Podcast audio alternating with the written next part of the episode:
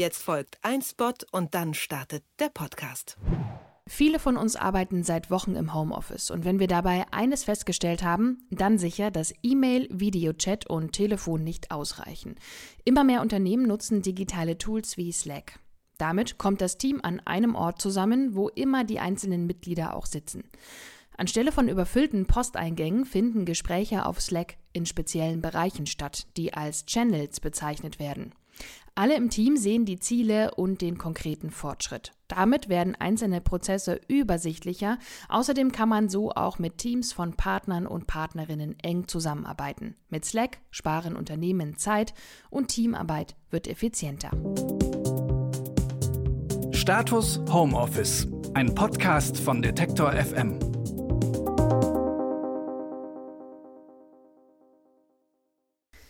Bis vor wenigen Wochen war Deutschland beim Thema Homeoffice ziemliches Entwicklungsland. Wir haben in diesem Podcast oft darüber gesprochen, dass es Glaubenssätze gibt wie nur wer präsent ist, ist auch produktiv. Denn quasi über Nacht standen die Büros leer und unzählige Teams mussten sich ganz neu organisieren.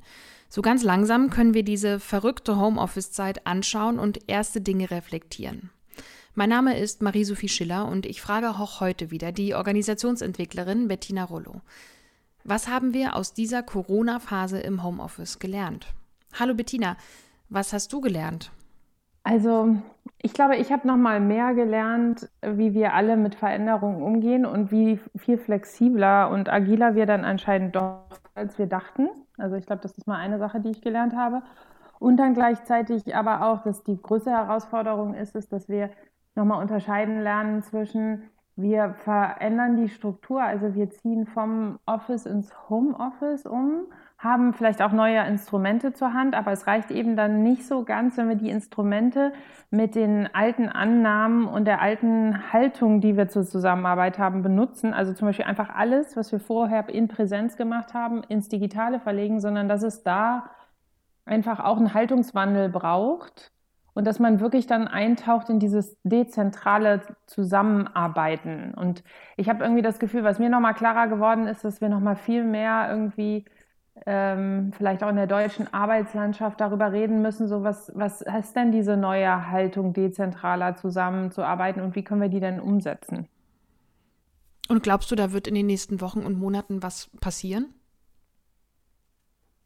Ja, also ich habe schon das Gefühl, dass viele von den Firmen, mit denen ich zusammenarbeite, da ziemlich viel für sich rausgezogen haben. Also so, sowohl im Positiven wie im Negativen. Also ich habe auch ein paar Firmen, die, glaube ich, jetzt für sich einfach nochmal festgestellt haben, dass ihnen das echt schwer fällt und aber ihnen auch klarer ist, warum ihnen das denn eigentlich schwer fällt.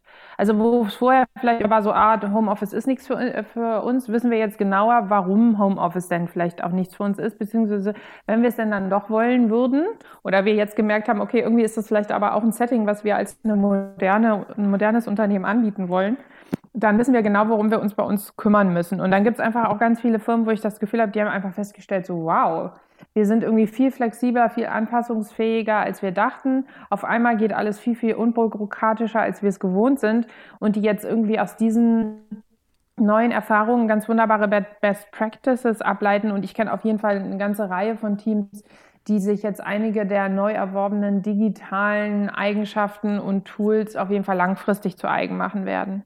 Wie ist das denn mit den Teams, die du berätst und auch die Unternehmen? Also sind die aus dieser ähm, Phase, die wir zuletzt hatten und auch vor allem, wenn es darum geht, wie kann denn ein neuer Alltag im Büro oder bei der Arbeit aussehen, sind die stark verunsichert?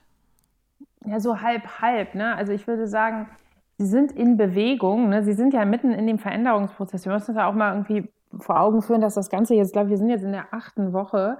Und viele, für viele Unternehmen ist das einfach ein total neues Setting. Das heißt, sie sind mitten im Veränderungsprozess und das äh, haben jetzt vielleicht schon gemerkt, so, oh, das Alter, was wir früher gemacht haben, das machen wir jetzt sogar gar nicht mehr, weil wir es äh, eben jetzt nicht mehr können. Und das Neue hat sich aber noch nicht richtig etabliert. Und ich glaube, dass, dass es oft einfach so die ganz normale Transitionsperiode in einem Veränderungsprozess ist, wo, wo die Firmen gerade drin stecken. Und insofern da natürlich ein Gefühl von Verunsicherung entsteht, weil das Neue, was wir gerade lernen, noch nicht so stabil ist. Und dann, glaube ich, gibt es ein paar Unternehmen, die irgendwie jetzt gerade merken, so, oh, ähm, da ist so eine ganz andere Welt von Zusammenarbeit da draußen, die wir so zuvor einfach vielleicht aus ähm, einer ganzen Reihe von Gründen nicht in Betracht gezogen haben. Jetzt ist das aber so omnipräsent und irgendwie haben wir das Gefühl, wir müssen uns da jetzt reinfinden und wir merken aber auch, wie unglaublich schwer uns das fällt. Und hast du das Gefühl, eigentlich auch bei den Unternehmen, die sagen, Homeoffice ist nichts für uns oder die das ähm, vorher gefühlt haben, die jetzt aber gemerkt haben, okay, sie mussten, sie hatten gar keine Wahl. Auch bei diesen Unternehmen wird ein bisschen Homeoffice bleiben. Was glaubst du? Ich glaube schon, oder so ein bisschen, ein bisschen die Qualitäten von Homeoffice. Also vielleicht Arbeitsprozesse anders und dezentraler zu strukturieren, mehr Entscheidungsprozesse ins Team rein zu delegieren, ähm, nochmal vielleicht andere Instrumente zu benutzen, als man sie vorher benutzt hat, ähm, weil man sich jetzt eben neue Tools angeeignet hat in dem Prozess. Also ich glaube, so ein gewisser Lernprozess hat überall stattgefunden und ich könnte mir, und da habe ich jetzt aber aus meiner Erfahrung noch kein Beispiel, ich könnte mir auch vorstellen, dass es aber vielleicht auch ein paar Unternehmen gibt, die das als eine unglaublich stresse, stressige Erfahrung erlebt haben und dann vielleicht eher dann noch dazu übergehen und sagen, so, wir haben jetzt auf jeden Fall uns nochmal selber bewiesen, das ist nichts für uns und das dann eher nochmal weiter äh, von sich wegschieben. Hm. Und wie ist das bei den Teams, die du berätst? Hast du das Gefühl, der Grundkonsens ist eher so, okay, das war jetzt eine Ausnahmesituation, die ist jetzt vorbei und jetzt machen wir noch eine Übergangsphase und dann ist alles wie vorher? Oder glaubst du, dass es wird auch wirklich als langfristiger Transformationsprozess wahrgenommen und allen ist eigentlich klar, so richtig wie vorher wird es in diesem Jahr vielleicht nicht mehr? Na, ich glaube, intellektuell können wir uns das vielleicht alles schon so vorstellen, dass wir eigentlich nicht mehr wieder dahin zurückkehren, wo wir mal waren. Aber ich weiß noch nicht, inwieweit wir das emotional alle so auf dem Schirm haben. Also ich merke, dass für mich ist das gerade immer noch ein bisschen abstrakt.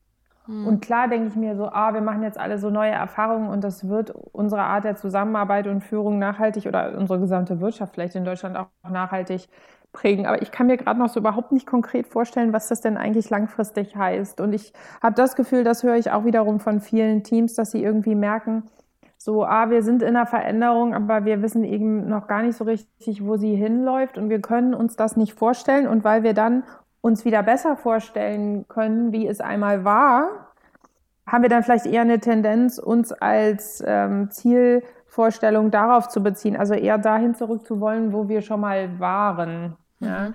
Aber ich glaube, intellektuell wissen wir alle, dass das recht unwahrscheinlich ist. Aber wie das dann praktisch aussieht, ich glaube, das wird sich jetzt auch erst in den nächsten Wochen und Monaten zeigen. Und was glaubst du vielleicht als letzte Frage, so deinem Bauchgefühl ist wirklich am wichtigsten für die nächsten Monate, für Teams, um zusammenzuarbeiten? Abgesehen von den Hygiene- und Abstandsregeln, aber ich meine jetzt ähm, so organisatorisch, weil ja vieles anders sein wird als vorher. Ich habe von den nicht vollen Konferenzräumen oder so gesprochen. Na, ich glaube, also das, was ich jetzt mit Teams einfach viel entwickle, sind ganz konkrete Formate, wo sie miteinander gemeinsam reflektieren, wie es gerade funktioniert und wie es nicht funktioniert, weil ich glaube, dass was in so Veränderungsprozessen immer das Schwierigste ist, ist, wenn jeder erstmal seine, sein eigenes Erleben von dieser Veränderung hat und bei manchen läuft es dann positiv, bei manchen äh, läuft es negativ. Aber wenn es dazu keinen Austausch gibt, dann können wir auch dazu jetzt nicht die Lösung finden, die wir uns da vielleicht wünschen würden. Ja, und ich glaube, dass diese Art von irgendwie Austauschformaten in Teams für mich gerade am wichtigsten sind, dass wir miteinander immer wieder uns ein Update geben, wie geht es uns in der Situation, wie geht es uns mit dem neuen Update der Situation, da verändert sich ja andauernd was, was bedeutet das für unseren Zusammenarbeitsprozess, wie geht es uns damit, dass wir jetzt alle hinter Plexiglasschreiben sitzen und so weiter und so fort. Also die Information und der Austausch sind für mich immer der, das Schlüsselelement. Mein Name ist Marie-Sophie Schiller und ich freue mich, wenn euch dieser Podcast neue Impulse für die Corona-Zeit gibt. Abonniert gern auch den Podcast auf eurer liebsten Plattform und ich sage danke Bettina für diese Folge und tschüss. Tschüss. Status Homeoffice, ein Podcast von Detektor FM.